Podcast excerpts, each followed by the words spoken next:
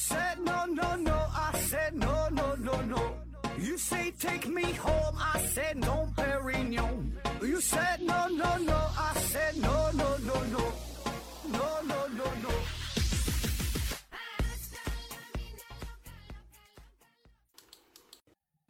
拼命探索不求果，欢迎您收听思考盒子。本节目由喜马拉雅平台独家播出。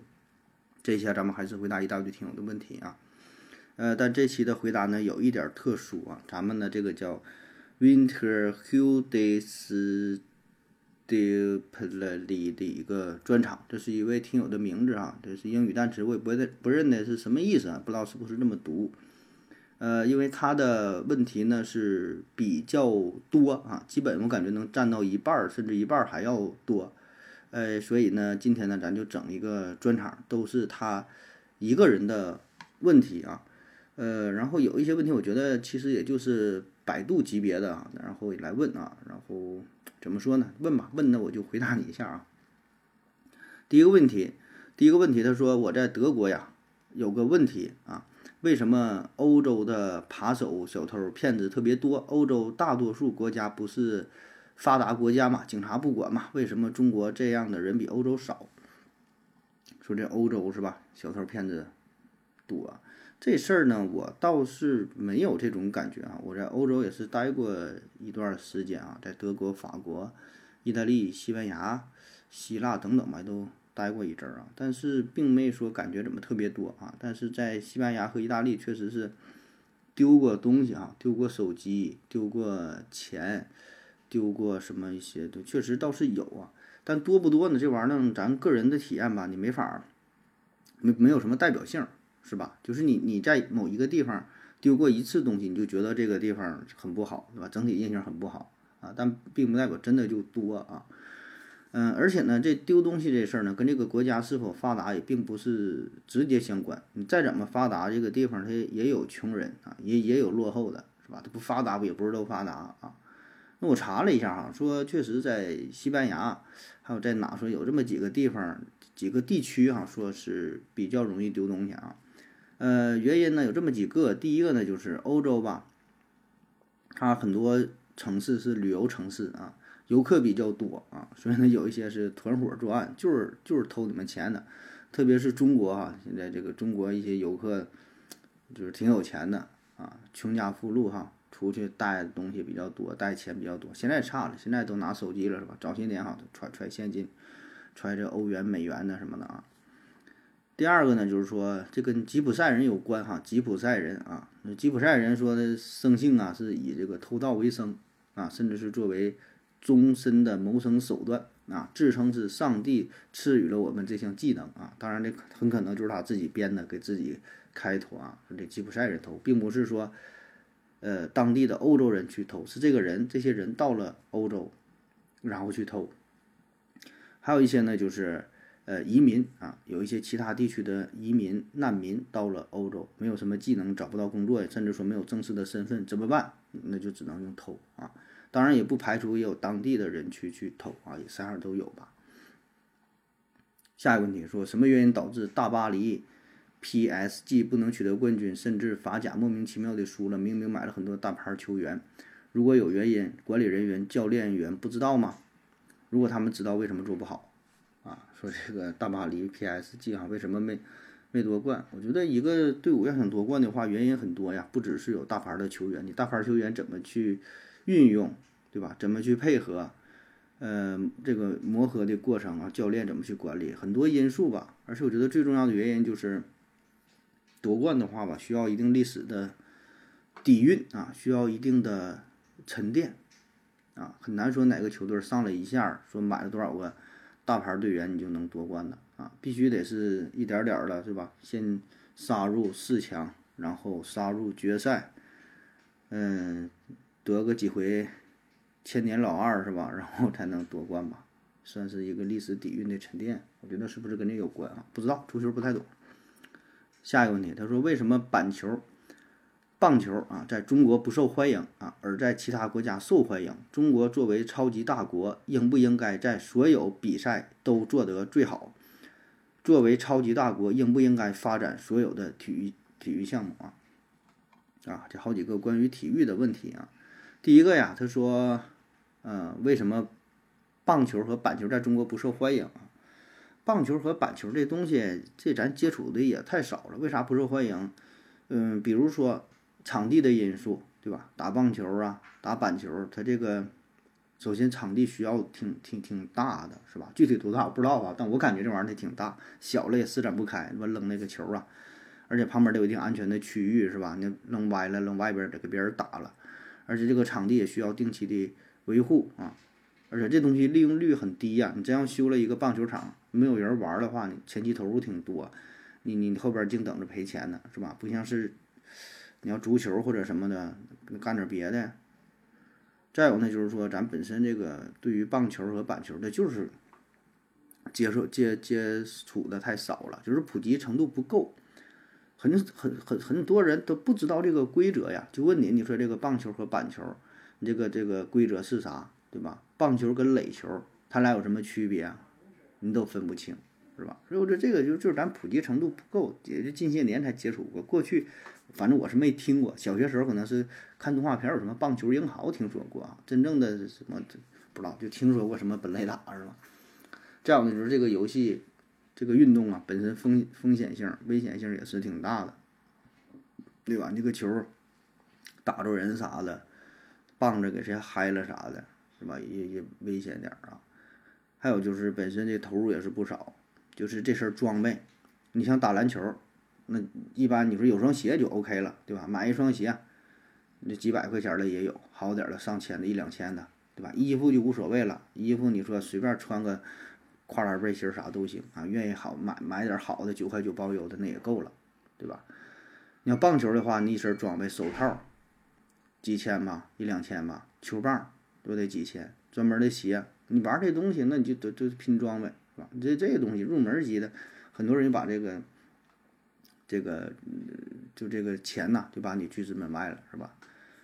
还有呢，就是学校也不太支持这些运动啊，对吧？咱们的考试一般还是以应试教育为主，以安全为主，是吧？那学校也就是足球、篮球普及性比较高，棒球玩意儿，咱刚才说打人了，或者是说，嗯，这个考试。啊，应试教育为主，他高考他也不考，也不加分，也没有这个项目，是吧？如果说能把这个棒球、什么棒球、板球啊纳入高考加分项目，我估计大伙儿就能可能就能重视了啊。就整个这个文化土壤也没有啊。呃，第二个问题，他说中国作为超级大国，应不应该在做所有的比赛都做得最好啊？这两个事儿，第一个，中国是不是超级大国哈？这是你定义的吗？还是说有什么官方的定义哈？这个超级大国哈，咱们。我记得咱是不承认啊，不是不承认，咱咱咱说咱永远不称王不称霸啊，咱就是发展中国家，而且还要持续很长时间都是发展中国家，咱可不是超级大国啊，这事儿你可别瞎说啊。另外说，就算是啊一个超级国家，是不是应该在所有的比赛都做得最好？应不应该啊？这个还是那句话，怎么叫应不应该呢？就谁觉得应不应该呢？啊，是这个国家的总统觉得应不应该呀？还是联合国？秘书长觉得应不应该，还是咱俩说谁觉得应不应该啊？我觉得应不应该没有什么意义。我觉得应该最好，我觉得应该全宇宙最好的。我觉得咱中国男足应该得这个世界杯冠军。但是你说这应该有什么用，是吧？应该你这怎么叫应该？说按什么标准来的那就应该呀？啊，就是对于一个国家来说，特别你说体育这个事儿，你就说应该，然后有有啥用吧？美国说我是超级大国，然后那个美国总统说了，咱们乒乓球就应该夺冠。应该夺冠，那夺不了怎么办？能把这帮人都枪毙了吗？也不能，是吧？所以还得是基于这个现实，是吧？所以你说应该如何，不应该又能怎么样？他只能是说往这边，往这上面努努力呗。你说美国这么强，他也就是篮球还行，对吧？然后棒球行，一些田径比赛行。他说哪样都是世界，游泳也还行，哪样都是世界第一吗？保证不是啊，很多项目他也都。都不行，是吧？所以很多事儿，它它不是应不应该的事儿，怎么就应不应该呢？我就这事儿就没明白，是吧？就是顺其自然的发展呗。就像你说，晚上我应不应该吃点烤肉呢？咋就应不应该？你愿意吃就吃呗，不吃拉倒呗，是吧？然后说，作为超级大国，应不应该发展所有的体育项目啊？就还是那句话，就没有啥应不应该啊。而且体育项目这个事儿，你说怎么叫做发展体育项目？是指在奥运会上努力夺冠呐？重视这个世界杯比赛呀，还是说呃，让民众们能够参与其中，这种叫做发展。你指的是哪种态度呢？是吧？如果说你是重视奥运会比赛，一些世界上的赛事，注注重这个这个什么世界杯啊这种这种比赛，你可以去重视啊。你有钱你就重视，你就烧钱呗，对吧？怎么叫发展？那就是烧钱培养呗。啊，好比说咱们就真的以后特别发达，特别有钱，就是牛逼，咱就是烧钱。嗯，就就发展这个足球项目可以啊，完全可以，纳税人愿意，这个国家也非常重视，那你就去发展呗啊。但你说应不应该，这我就不知道怎么叫应该，怎么就不应该了啊。那么至于说是发展，呃，体育项目指的是民众啊，让民众参与其中，起到一个锻炼身体、增强体质的作用的话，那我觉得就不太应该啊，因为嗯，这种运动的话。嗯，跟一个国家的这个社会呀、文化呀有很多的关系啊。咱就好比说，有一天赤道几内亚，它变得非常发达，就是有钱，就是牛逼，变成了超级大国。然后呢，他在他们国家说，我们应该发展体所有的体育项目，我们就应该滑雪，就应该滑冰，就应该努力。那你说这大伙儿也不爱参加，对这个东西也不太喜欢，甚至说就非常陌生，对吧？你穿个这个冰刀站都站不住。全国没有俩人会滑的，你说他偏得往这儿发展，反正我是不太理解啊。当然了，话说回来了，你说这种超级大国超级到什么强度？就是特别特别超级，特别超级到怎么说呢？就人家这这边呢都是就咱现在正常的生活水平啊，你这边已经有了这个可控核聚变，已经能有什么进行这个星际旅行，简直是另外一种物种的话，那你就没啥不应该，你愿意干啥就干啥吧，甚至能进行这个。人体的改造是吧？发展体育项目老厉害了，一跳跳出，跳老远了啊，跑速度老快了啊啊，这个脑洞大开了。所以你说这个超级大国，你得定义一下这个国家强大到什么程度是吧？然后发展怎么叫发展？嗯，下一个，他说比较好奇啊，足球比赛，比如欧洲杯、亚洲杯啊、欧冠、亚冠等等比赛，裁判说什么语言哈？假设西班牙踢德国，裁判是不是？西班牙语和德国语，德国语必须都会啊！如果只用英语交流，球员不懂英语怎么办？裁判有什么语言要求？不光是足球，还有其他国家的跨语言的其他比赛，裁判说什么语言？如果有语言障碍怎么办？翻译总不能跑到场上，呃，翻译吧？我从来没见过啊，经常看到球员和裁判说话，他们说什么语言呢？思维盒子回复说：裁判用手势啊，啊，就是说这种国际比赛，不同的国家是吧？裁判用什么语言哈？嗯，其实这个语言它没有什么语言，它就是就是用这个，就像思维盒子说，就是用手势啊。因为咱所了解的啊，比较熟知的就是足球、篮球，对吧？那都有手势啊，走步了，嗯，推人了，掏个红牌，掏个黄牌，一看都明白了啊。那么国际足联的官方语言呢是英语、德语、西班牙语和法语，就这四种。那么在世界杯比赛当中，咱就说这种正式的国际赛事啊，世界杯比赛当中，裁判可以使用任何一种语言啊。那么说，如果你想当这种这个国际赛事的裁判的话，你就要学习其中的一种啊。如果你恰好就是法国人、德国人、西班牙人啊，那你就省事儿了啊。如果你要是不是，那你就学一个，你选择哪个都行。一般是选英语的比较多，是吧？毕竟英语这个流通范围用的是。比较广的啊，那么作为球员来说，如果你要是经常参加这种大型的国际比赛的话，基本的这个简单的交流啊，足球的术语那应该还是知道的啊。如果你啥也不知道，那就不知道呗，那你就看这个裁判的手势呗，肢体语言呗，对吧？或者是其他的运动员帮着协助的交流也有啊。你看那种有的一掏牌了，旁旁边运动员上来都求情了啊。当然他说的也并并不一定可能都是。这四种语言的一种，可能他说的是自己国家的语言，对吧？起码表达一下呗，听不懂听不懂了，我上去就骂你，你骂你几句呗，是吧？所以这个就是这个这个比赛嘛，为啥你说有红牌有黄牌有各种这个手势，就是为了方便大伙儿这个交流嘛。下一个问题啊，这问题非常长，说这个空气炸锅和烤箱比有什么优缺点？比较智能的烤箱也有吹风或者是炙烤的功能，能不能取代空气炸锅？以及我买了空气炸锅后啊，发现没觉得有什么特点，绝对是智商税。我该如何避免交智商税？如何在买之前确认这个东西好不好？比如啊，小红书、微博等等博主都在吹这个东西，但是呢，实际不好用。他们是收钱了吗？还是蹭热度啊？以及盒子也代言了很多的东西，你怎么看待这回事儿啊？假设说代言的东西出现了问题，代言者要不要负社会责任？从道德角度来说，代言做广告能不能夸大宣传？小熊猫能回复说：一百多块钱买小烤箱，要啥自行车是吧？思维盒子回复说：一个一个东西两种叫法啊。呃，是问题很长，咱一个一个说哈。第一个说这个空气炸锅跟这个烤箱相比，说有什么优缺点哈？啊这个就是百度级别的问题了。你一看，它俩都是干啥的哈？烤箱它就是利用这个加热的管是进行这个加热呗，是吧？空气炸锅呢是利用这个热风循环进行加热，它俩加热的特点呢并不一样啊。空气炸锅它的卖点就是说，呃，快速加热，然后代替油炸，更加健康啊，就是它的这个侧重点。啊，然后说比较智能的烤箱也有这个吹风和炙烤的功能，能不能代替空气炸锅啊？能不能代替空气炸锅？我觉得这东西吧，每个人的理解不一样啊。对于某些人，就是他的食物要求不是特别高，这东西烤熟了就能吃啊，吃起来也差不太多，那就能取代。有些人比较挑剔，那就不能取代，是吧？你看很多就是人讲究嘛，吃东西很讲究，哪个东西吃哪块肉那都不能。替代这地方就得用五花，这地方就得用前槽，这个就得用后球，这个得用点啥？你讲究人儿，哎，就是看你对于对于这个食物要求有多高啊。所以，我我我说能不能替代也没有用，就是你你你能不能接受啊？你能接受那就能替代，你接受不了那就不能替代，就是两个东西啊。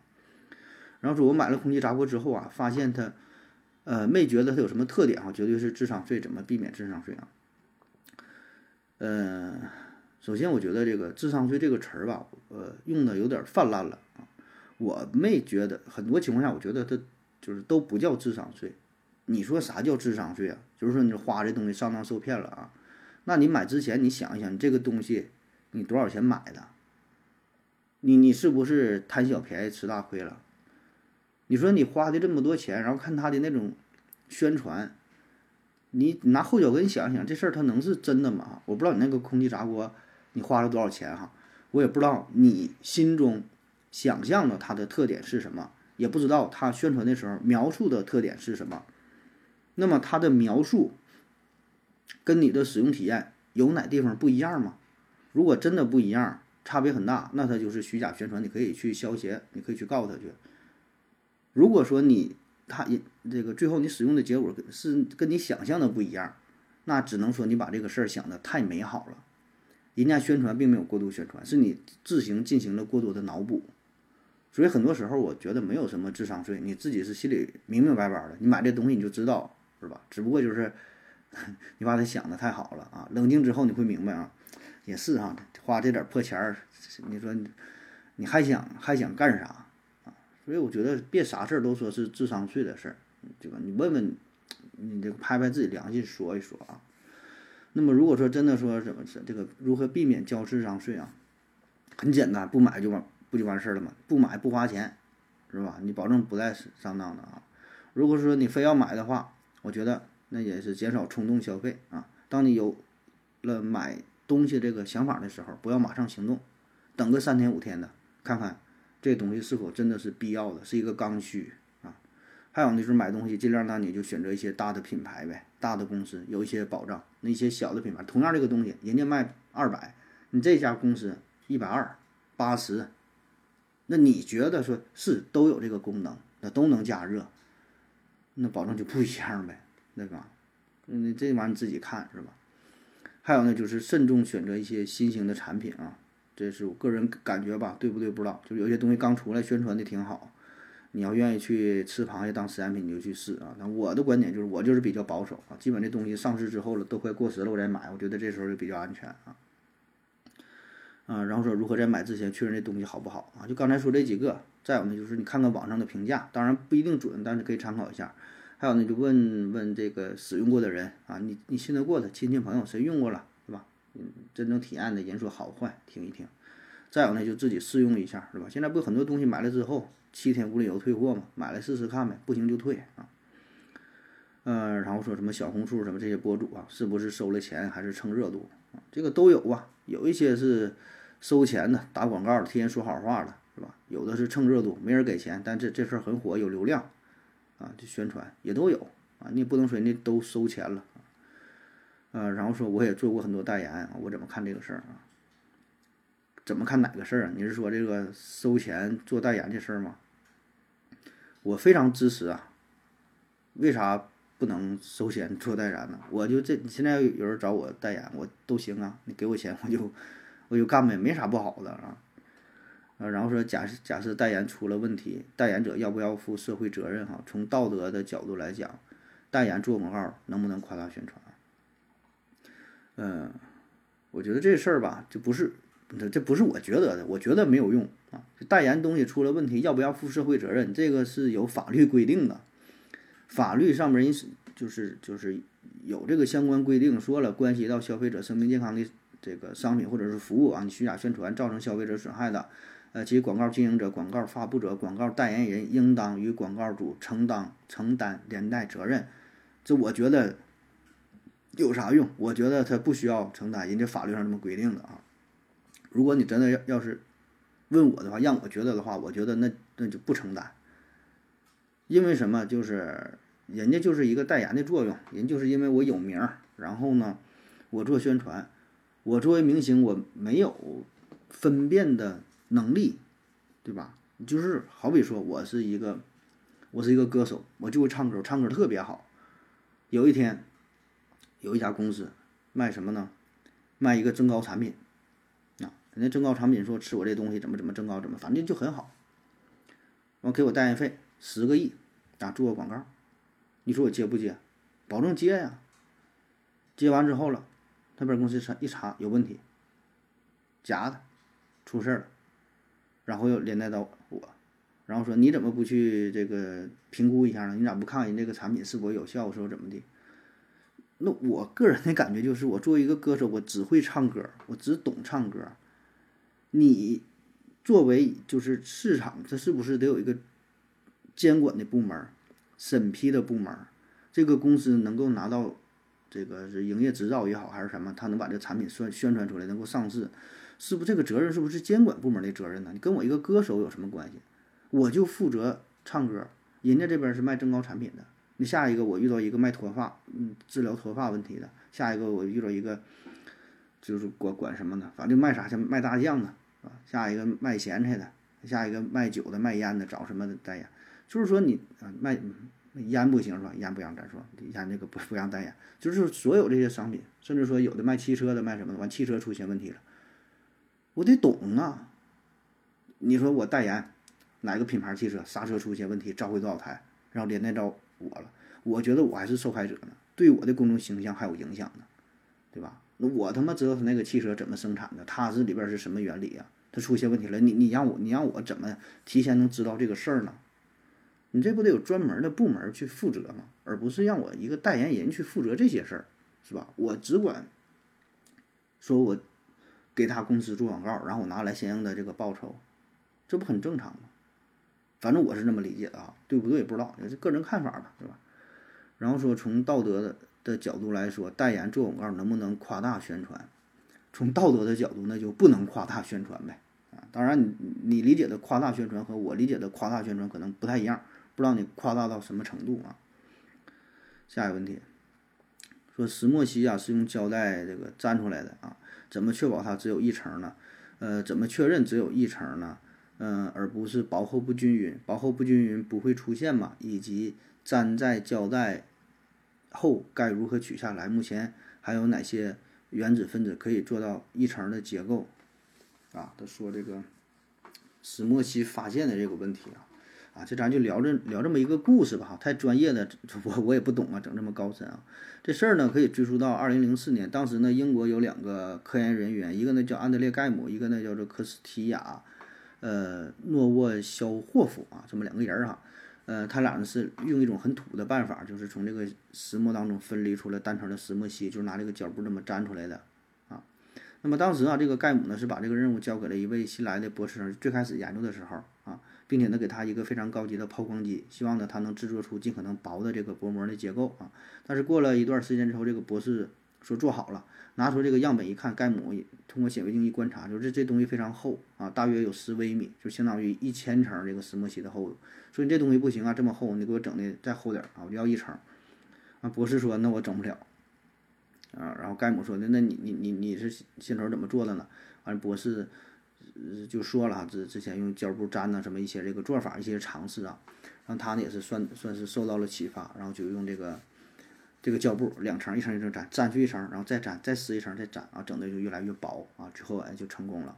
然后因为这个事儿呢，还获得了诺贝尔奖啊，就说这这么发现了这个石墨烯。啊，至于说你说怎么保证什么均匀呐什么的，那这就是咱就尝试嘛，它也不是每每次都能成功啊。下一个问题，呃，说拒收人民币是违法的，那么假设商家没有零钱该怎么办？K 二幺五二回复说，呃，拒绝交易不违法，卖家可以说我不想卖了，不是钱的问题啊。啊，是这个咱法律规定哈，拒收人民币违法，然后你说没有零钱找。我觉得吧，这是两个事儿哈，就是拒收人民币违法，你拿钱来我这买东西，我说你给我纸钱我不收，你给我扫码，那你是违法的。但是你来我这买东西，我事先声明好，我没有钱找你，我没有零钱，那么在这种情况下，我觉得双方并没有达成交易的共识，就是卖东西之前我告诉你了，你拿一百块钱，你买一个泡泡糖，我没有零钱，对吧？还没形成交易呢，我觉得。这不算拒收，而并不是说我同意卖你泡泡糖，然后不要你的纸钱，这是两个概念吧？我觉得不违法，就不知道啊，这个有没有专业的法律的相关人士可以帮着回答一下？下一个问题说，为什么鸟屎有白色的啊？啊，鸟屎有白色的，呃，白色是怎么来的？这百度级别问题自己看去哈。白色主要是因为里边有一种叫做尿酸的东西，是一个白色的结晶。呃，下一个问题说这个体味是怎么来的啊？尤其是私密处的体味是怎么来的？私密处也不流汗呢？私密处不流汗吗？难道那是我特殊吗？我的私密处可是流汗呐，特别热的时候，运动的时候我会流汗啊。嗯，不知道咱俩是谁有问题啊？如果你真是不流汗，我建议你去看一看。这个体味怎么来的哈？体味呢，就是汗腺分泌的一种产生特殊气味的气体啊，里边有一些。汗液的气味，当然也会夹杂着一些其他的东西啊。然后说，为什么同样都是汗液加细菌繁殖，每个人的体味是不一样的，而且不同身体部位的体味也不一样的？那保证的了，那你这味儿保证不一样，你就想吧，每家人都做鸡蛋炒洋柿子，炒出来的菜它也不一样，都是鸡蛋，对吧？都是洋柿子，都拿锅里那么炒，那味儿咋就不一样呢？就是你说这个汗汗味儿啊，这个体味儿啊，体味儿。它，嗯，那你不知道这个是汗液加细菌繁殖吗？那里边的细菌的菌种也不一样呗，对吧？繁殖多少不一样，对吧？汗腺的多少也不一样。有的人汗腺比较多，出汗多，味儿就重呗。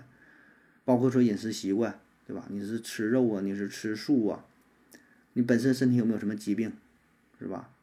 然后你的生活方式，像有的人不刷牙、不洗脸、不洗澡、不换衣服，那味儿就大呗。还有长期抽烟喝酒的。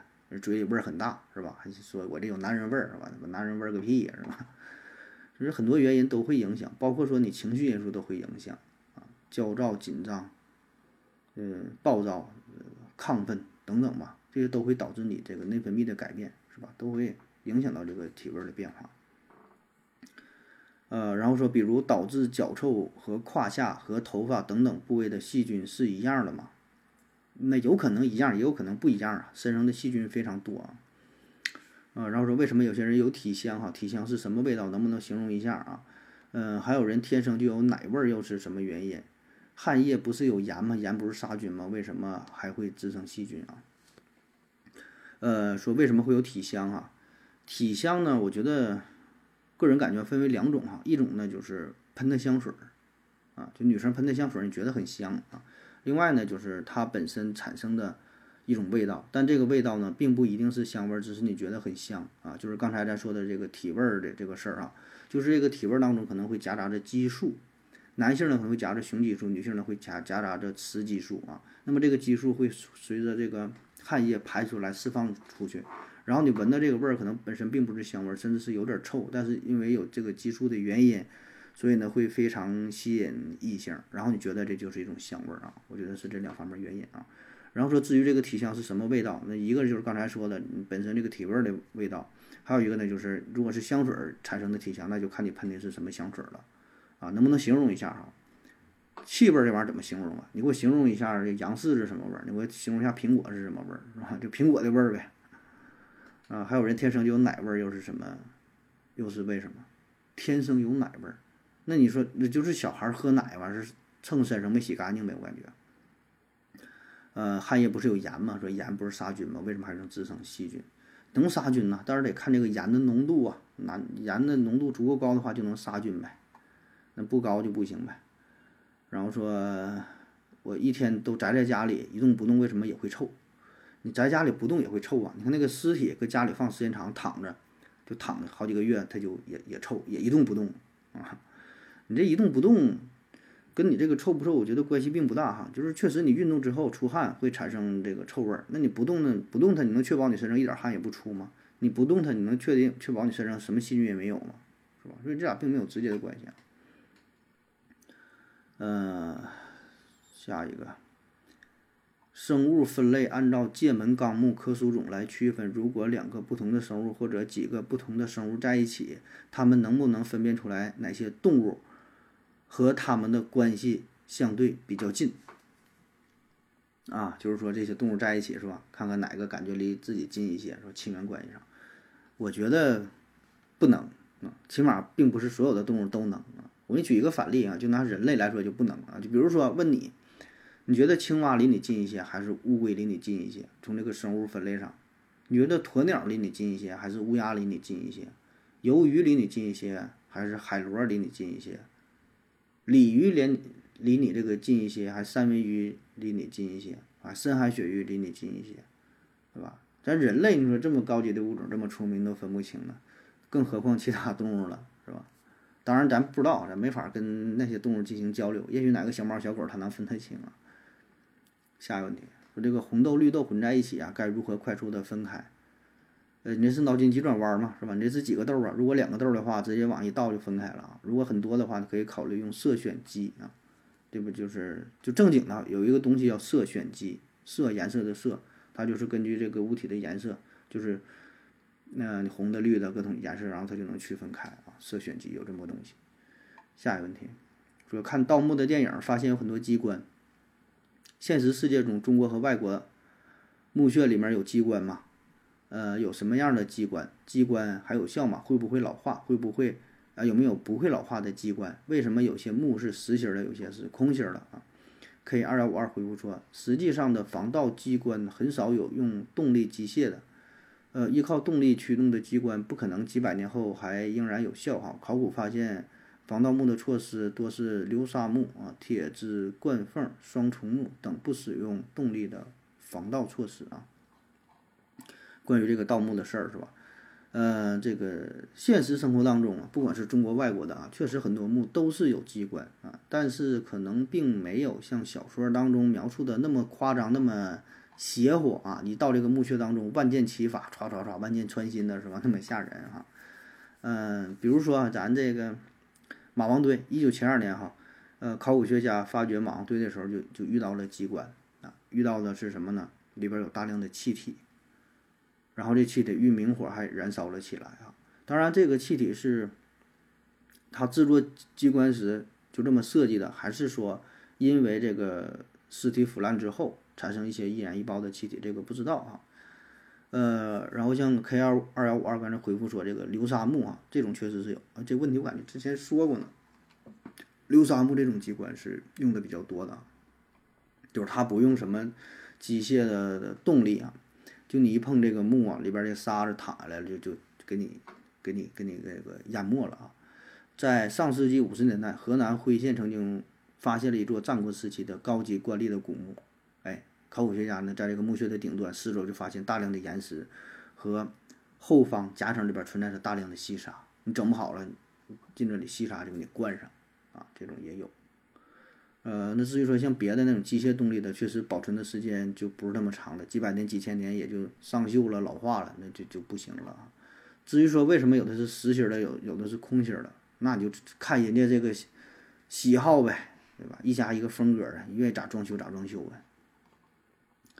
下一个问题，说如果把群居的动物单独一只养会怎么样？哈，群居不挺好吗？为什么会有动物是是独居动物啊？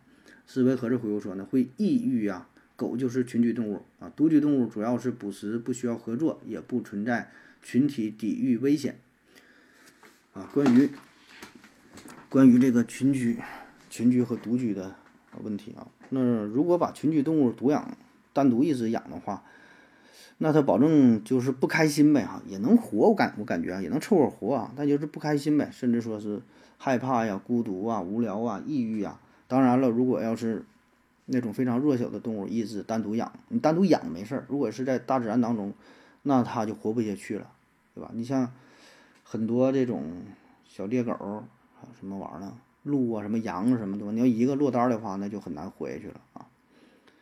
然后说为什么会有独居的动物啊？为什么有独居动物？哎，是比较孤独呗，就喜欢自己一个人待着。老虎就是典型的独居动物，就是这种独居动物一般都是比较强大，它自己它能活，对吧？嗯，那为什么会选择独居？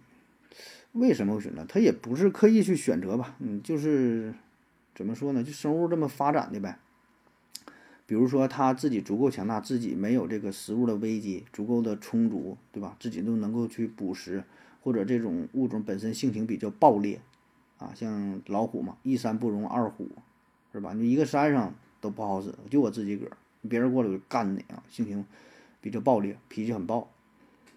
嗯，而且呢，对于独居动物来说呢，也是有一定的好处。从生物进化的角度来看，就是有利于基因的扩散，对吧？我搁这个山头，你去那个山头啊，在不同的地方扩散自己的自己的基因，同时呢，也能回避近亲交配的问题啊，避免这个近亲繁殖啊。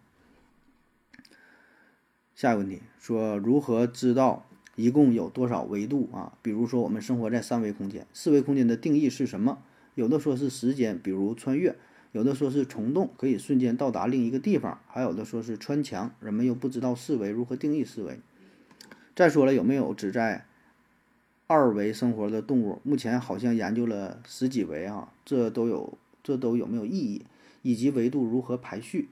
假设一个二维生物可以穿梭时空或者瞬间移动，那么它是几维的啊？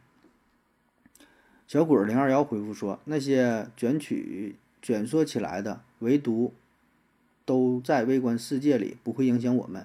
四维我觉得完全可以理解，就是你现在可以拉动时间的进度条，看见未来，看见世界的未来。昵称非常棒，回复说哪有四维空间，我们都是二维的。啊，说其实这个世界都是假的。咱们都是 NPC 啊，所以呢，你才会想这些奇怪的问题，都是程序设定好的。这是一个关于维度维度的问题啊。呃，第一个，他说如何知道一共有多少个维度？如何知道一共有多少个维度啊？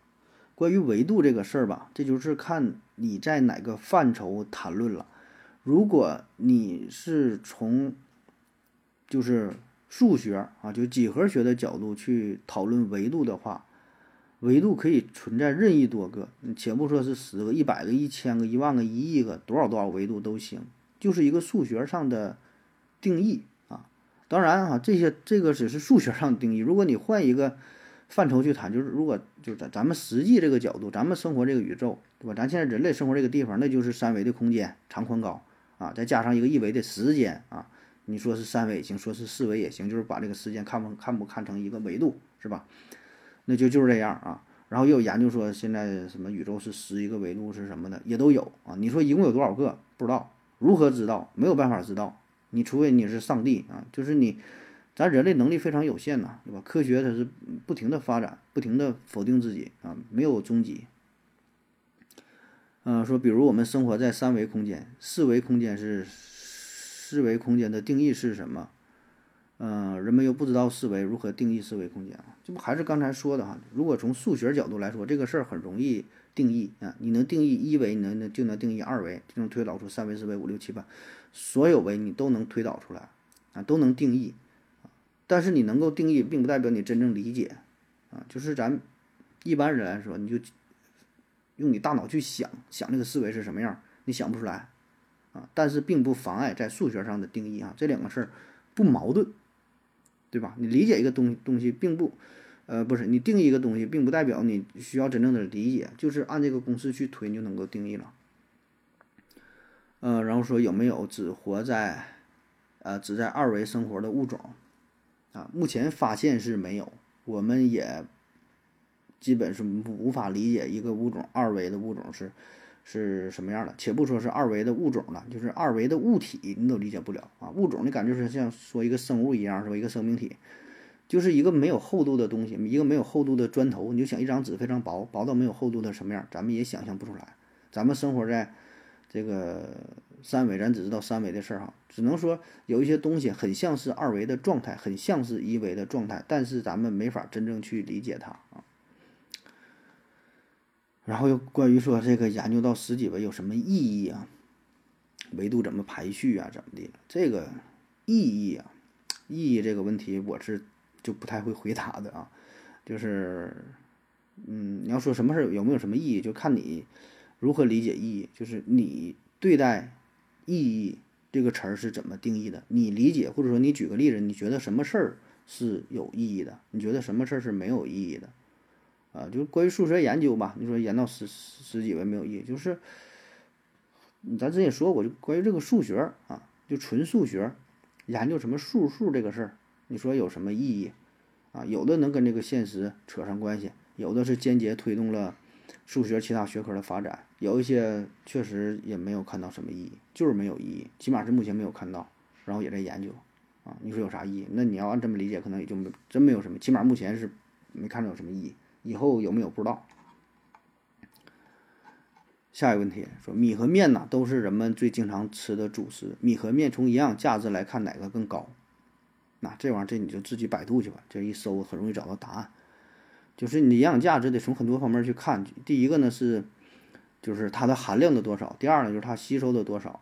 就是你含量，比如说你这个含量是八十，那个是九十，但是你含量这个八十你吸收的多，能够吸收到七十九；那个含量九十，但它只能吸收到四十五，那你就是还得看这个吸收量是吧？然后具体方面是含的碳水化合物啊、蛋白质啊、矿物质啊、维生素啊等等，你自己查的数据是吧？我就不给你念了啊。下一个问题说，玉米啊是谷物粮食啊，含油量少，为什么有人想拿它去榨油啊？那这么说的话，米啊、高粱啊等等，是不是都可以榨油？为什么没有人这么去做？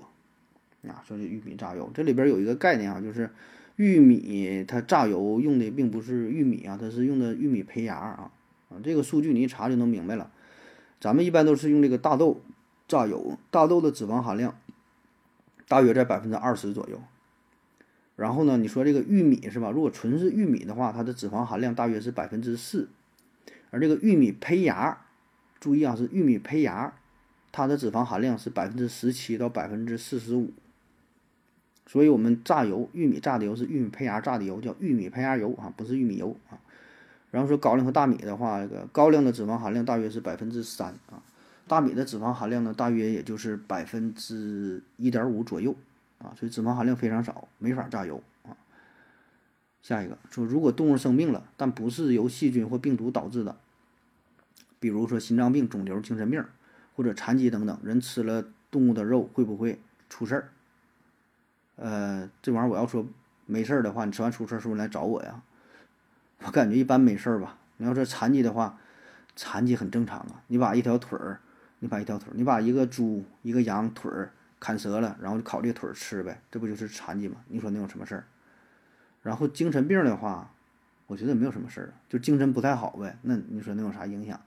肿瘤的话，如果经过高温高温加热的话，它不也是也会变质，也没有什么影响。包括你说什么细菌病毒，我觉得也无所谓，只要你能够，你就给它烧呗，使劲烧，把这东西都给它烧死了，没了你就吃呗。心脏病那更没事儿了，心脏病能咋？心脏得病，心脏还能大点儿呢。先天性心脏病肥大是吗？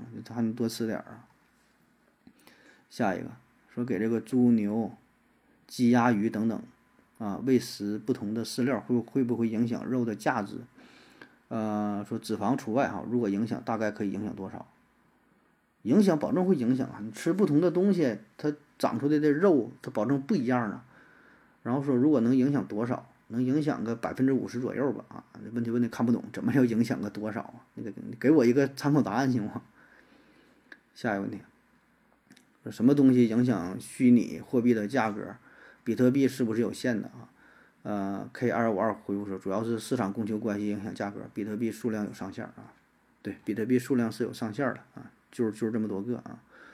嗯，然后说什么影响它的价格啊？方面很多，除了刚才说的这个供求关系，还有像这个整个市场的情绪啊，呃，还有像市场资金的流动，是吧？一些新闻事件，甚至说一些政府的一些行为啊，还有一些竞争，吧？像有其他新的虚拟货币出现等等，都会造成影响，很多因素都会影响到。下一个问题说，我是男生，我想知道女生那啥是什么感觉，我也想体验一下哈。目前科技能不能办到？思维盒子回复说可以呀，变性呗，男变女也会有感觉的啊。你的好奇足够了吗？对，这个可以做这个变性手术，这咱之前也聊到过哈。你就是变成女生就能体验到了啊。嗯，如果你要是不想变的话，不想变的话，真的挺难的啊。咱且不说，就说你说你想体验一下那啥是啥感觉？就是说，你吃一个苹果，同样这个苹果，你让你同学吃一口，你俩吃这种感觉，你觉得一样吗？不知道，对吧？咱们觉得可能是一样的，但你怎么证明一样呢？就是你吃这口苹果，同样一个苹果，别人再吃，别人吃了啥感觉？啊，可能说都挺甜，甜到什么程度啊？对吧？这口感怎么样啊？怎么去形容？怎么去描述？两个人感觉一样吗？体验不了，我觉得永远也体验不了啊，除非说以后有什么脑机接口技术怎么发达了，能把某一个人的这种体验存储起来，然后呢传递给另外一个人，也不知道，起码现在我觉得科技办不到啊，以后有以后也许吧。下一个问题，假设前方有查酒驾的，我在查之前和副驾驶换位置，然后喝酒，会怎么样？交警怎么证明我在之前喝了酒？这问题没看懂啊！我再说一遍。他说：“假设前边有查酒驾的，然后呢，我在查之前和副驾驶换位置了，然后喝酒会怎么样？”你我没看懂啊！就是之前没换之前，你俩谁喝酒了？你在你坐在你开车是吧？然后你副驾驶有一个人，这时候你俩谁喝酒了呀？还是俩人都喝了？还是都没喝呀？还是其中一个人喝了？然后说换位置之后，换位置之后，然后还喝酒？换位置之后谁还喝酒啊？没看懂这个问题是啥，不知道你想干啥。反正我我简单说说我的理解，就是你你开车，人家查酒驾，人家就查这驾驶员呢，也不管这个副驾驶是否喝酒啊。如果你能非常隐蔽的在查酒驾之前，就是你喝酒了，副驾驶没喝酒，然后看前边查酒驾了，你俩能非常快速的、非常隐蔽的、神不知鬼不觉的交换一下，那我觉得就查不出来啊。但问题是，我觉得为啥你这种情况下还要让你去开车呢？让那个没喝酒的开车不香吗？下一个，守门员呢可以在点球大战当中被换下吗？比如双方都踢了一个点球之后换守门员，如果点球大战中守门员得了红牌又没有换人名额，会怎么样？呃，红牌球员还能踢点球大战吗？比如十一回合都踢平了。啊，也纯百度级别的问题了，就足球的一些基础知识啊。换守门员当然可以换了，你随时都可以换守门员了。呃，而且你可以换任何人当守门员，就是你说这种情况，说这个守门员红牌了怎么办？你别的球员呢？你是你找个这个后卫，找个这个前锋，找个谁都行啊，谁都可以充当守门员。而且不只是说红牌罚下的情况，就随时，比如说现在正踢比赛呢，正常踢个比赛，然后你把这个守门员跟那个前锋换个位置也可以啊。可以这样去踢，只要你愿意，只要你觉得就是你那前锋守门的技术也挺厉害，随便可以换啊，就是理论上是完全可行的，规则上没有限制啊。然后说这红球和红球，红牌队员罚下还能不能踢？那就不能踢了，罚下就是罚下了，踢点球也轮不到你踢，不让你踢。嗯，下一个说不喜欢留胡子，有没有什么办法可以抑制胡子生长，同时使身体健康，保留男性功能？那你可以用点这个激素啊，或者是现在有什么脱毛、激光脱毛，什么什么脱毛，可以试一试啊。下一个问题说，我喜欢一个人独处，但是呢，也同时想找个伴侣结婚生子啊，我该怎么办？这两者是矛盾的吗？这两者不矛盾呐。你喜欢独处，然后也喜欢，同时也想找个伴侣结婚生子。你这想找个伴侣结婚生子，是你偶然有这种感觉呀，还是说持续有这种感觉？如果偶尔有这种感觉的话，那你就找个伴侣结婚生子，生完就离婚呗。离婚了不就一个人独处了吗？当然，如果你又想找伴侣结婚生子，你就再结婚呗。然后想独处的时候就再离婚呗。啊，反正就是麻烦点啊，麻烦点。但是你不愿意嘛，你不喜欢这种感觉嘛，那你就就就折腾呗，是吧？想一个人就离，是吧？想找人就就再结。下一个问题说，呃，痣和胎记能不能后天长出来？呃，痣和胎能不能后天能后天长出来？就是看定义呗。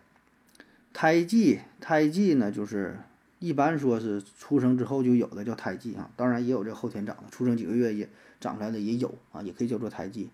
痣呢，这分为广义上的和狭义上的。狭义上的痣呢，一般就是黑色素细胞质啊，也叫这个色素质，一般是良性的啊。广义上的痣包括的就比较多了哈，那可以后天长出来。下一个说这个皮肤细胞代谢周期是一个月左右，为什么手上长茧呢？不会代谢掉？茧是不是皮肤的一部分啊？茧和肌肉是一个道理吗？啊，为什么不会代谢代谢掉？哈，我觉得那就是因为你还在干活，就是嗯，一直它都有新的茧在长嘛。如果你就什么也不干，你就手一直给我放着等着，过一段时间这茧就没了呗，就代谢没了啊。然后说它是不是皮肤的一部分，算是吧？我觉得不知道，我这看皮肤的定义呗。你皮肤定义说是就是，定义成不是那就不是啊，这我不知道，你自己去查去。然后说茧和肌肉是一个道理吗？茧和肌肉是一个道理吗？茧和肌肉它不是一个道理啊，一个是茧，一个是肌肉，它咋能是一个道理？它不是两个东西吗？但我没看懂，你说是什么叫一个道理啊？这两个名词怎么是一个道理？是什么事儿是一个道理啊？这下一个。说，假设我进行憋气训练，比如憋气三分钟，或者宇航员旋转训练，或者是，呃，泡冰水里啊进行抗寒的训练，冬天裸跑等等啊，这种高强度的训练，是不是对身体有害？会不会减少寿命？这就看你的训练的强度和你本身的身体状况吧。有害，很有可能有害呀。你说大冬天的裸跑是吧？冬天泡冰水里，我觉得挺有害的，整不好都能死这块儿了，保证会影响寿命啊。说什么样的训练是合适的，什么程度是合适的，呃，什么程度有利于健康，可以延长寿命啊？什么样的合适？这这咋说呢？就是结合你自己的身体状态呗，看你自己的耐受能力哈。一般有个说法就是，呃，这仅供参考啊。就是说的普通人呐，最大心率的算法是用二百二百二减去你的年龄。比如说你年龄要是四十岁，你最大心率呢就是一百八。然后呢，一个人比较适宜的训练的强度就是这个心率呀，是你最大心率的百分之六十到八十左右啊，就百分之六十到八十乘以这个一百八，让心跳呢达到这个范围就可以了啊。要跳得再快呢就不太合适了，就超出你的负荷了啊。所以有时候练练给自己练死的也有。下一个问题说体毛为什么不会一直长，而是长到一定程度啊它就不长了？如果我把体毛刮了，体毛就会重新长，重新。重新长体毛消耗多少能量啊？消耗多少卡路里啊？具体如何算出来的？啊，说体毛长到一定程度就不长了是吧？这个就是因为它有一定的脱落的周期啊。这个体毛生长分为生长期、退行期、休止期，呃，一般它就几个月的时间，周期性的增长，所以表现出来的就长一段时间它就它就不长了啊。然后说需要消耗多少能量哈？这可难到我了，这不会算哈。说长个体毛还能消耗能量是吧？怎么算？这这不会算啊。你每一口呼吸你会消耗多少卡路里呢？这玩意儿没研究过啊。下一个说中东很多国家都是靠石油赚钱的，如果石油没了，这些国家未来的命运呢会是怎么样？那些开采石油的工人呢？思维何志回复说那些啊，他们可以用卖石油的钱进行投资啊。啊，说石油没了，国家命运怎么样？那就命运就很悲惨呗。其实这事儿，咱说哈，就是不用看这些国家吧，就看一些城市就能看得出来。很多城市都是这种，就是资源依赖型的。像原来你说有有矿是吧？有铁矿，有煤矿啊，有石油。东北有很多这样的城市啊。东北原来你说有很多有有石油的、有煤的开采。开采开采之后没有多少，现在就咱辽宁也是，辽宁像本溪是吧？抚顺、盘锦是吧？盘锦是有油是吧？有煤的有矿的。那你采没采没了之后就很难呗，转型不成功的话，那就发展的就不好呗。那对于一个国家来说的话，可能就会造成社会的混乱、经济的崩溃，是吧？甚至说会走向灭亡，这都不好说，啊。所以就看看以后能不能进行成功的转型，变成一就找到其他的这个增长点呗。下一个，发现部分蚊子啊、虫子啊说喜欢黄色，这是为什么？虫子。呃，分得清颜色嘛？如果分得清，虫子眼中的黄色，在人类看来是什么颜色啊？啊，为什么喜欢黄色是吧？昆虫呢一般都有这个，就是就是趋光性，它对于这个光线很敏感的，向光线靠拢。那么你这种黄色的衣服就类似于灯光一样，它就是喜欢这个颜色呗。然后说虫子它能区分分清颜色，当然能分清了。那它为啥喜欢黄色，不喜欢绿色，不喜欢红色是吧？然后说，虫子眼中的黄色，在人类看来是什么颜色啊？啊，这个又是想体验一下其他物种的这种体验了啊！这个，嗯，你很难去去体会呀。呃，起码我是想象不出来，虫子看到的黄色是什么颜色，就是别人看到的黄色是什么颜色，我都不知道啊。有一个叫蓝绿色盲问题啊，不知道你是否听说过？就是。嗯，你想就假设哈，说有一个人啊，他是先天性就有色盲，他把我们说的这个黄呃绿色看成蓝色，我们说的蓝色呢，他看成绿色，但是他叫法呢还都一样。他看到这个天，咱说这个天是蓝的啊，他也管这个天叫蓝天，但是他看到的这种颜色是咱们看到绿色的感觉。然后看到这个地是绿的，咱们觉得是绿的，但他看到呢是蓝色的感觉，但他也管叫绿，因为他打小都这么叫嘛，他也不知道。就说你怎么发现？你怎么就是发现这种人？你怎么证明自己不是这种蓝绿色盲，是吧？就是你看，就体个人体验这个事儿，我觉得很难呢。你也说不清楚啊，你也不知道别人的体验是啥样的。下一个问题，呃，说看到一个老鼠实验，就是给我们啊，就是给他们无限的食物、水，呃，有限的空间，让他们去成长。发现呢，老鼠的数量达到一个顶点之后，就会快速下降。呃，最后很快灭亡了。说人类人口的极限是多少？是怎么计算出来的？有没有公式？嗯，人口中国人都不愿意生孩子，这是为什么？欧洲发达国家的白人也不愿意生孩子，这又是为什么？以中国的面积来说，多少人比较合适？在不考虑目前不规则的人口金字塔的情况，呃，就关于人口的问题是吧？嗯，第一个哈，他说这个。人类人口的极限是多少？哈，怎么算出来的？人类人口的极限啊，这个话题我们之前我感觉怎么啥问题都都都说过呢？我的观点呢，就是人口并不存在极限，就你说这个极限啊，它保证是与这个生产力相关的。就在这种生产力的人口情况下，我们会出现这么多人口。如果人口再多的话，那必然呢就会出现。战争啊，瘟疫呀，就会导致人口自动的削减，对吧？就是这马尔萨斯这个问题嘛，是吧？那么，当我们这个科技高度发达的时候，我们可以向海底发展，地下发展，高山，是吧？什么沼泽啊，立体的空间，甚至去太空建立月球基地、火星基地啊，甚至向太阳向太阳系以外发展，那地方老大了，对吧？你说一个地球。容纳这么多人，早就跟地球差不多了，又能装这么多人，而且地球上生活人，就是真正生活生存人生活人的地方很少，很多地方大片大片的地方，但是没有人愿意去住，你知道吧？那都是奔大城市去，所以说你说能住多少人？我觉得你这个极限并不存在啊。有人预测说多少亿，二百个亿，多少亿的，我觉得这那都是太少了，都能整个宇宙这么大还不够你住了，就看你能不能利用啊。然后说这个怎么去计算啊？怎么计算就看你从哪个角度来说了哈。呃，比如说你从这个就是咱说啊，就在地球上生存的话，呃，我看过有一个思路是看这个粮食作物，就是看地球使劲种使劲种，看看能有多少粮食，对吧？因为咱得吃饭呢，最多粮食一年能产多少，就就能生活多少人。还有一个呢是从这个地球接收太阳的能量这个角度来看，因为咱们地球万物生长都是靠太阳。是吧？你接收太阳的能量，这个是有限的，这是可以击穿的。所以呢，你就不能超过这个极限啊。那个角度很多。再比如说淡水资源呐，等等啊，这消耗的这些东西什么的，是吧？然后说中国人为什么不愿意生孩子是吧？这个老生常谈的问题问题了，为啥不愿意去生？养活不起呗，是吧？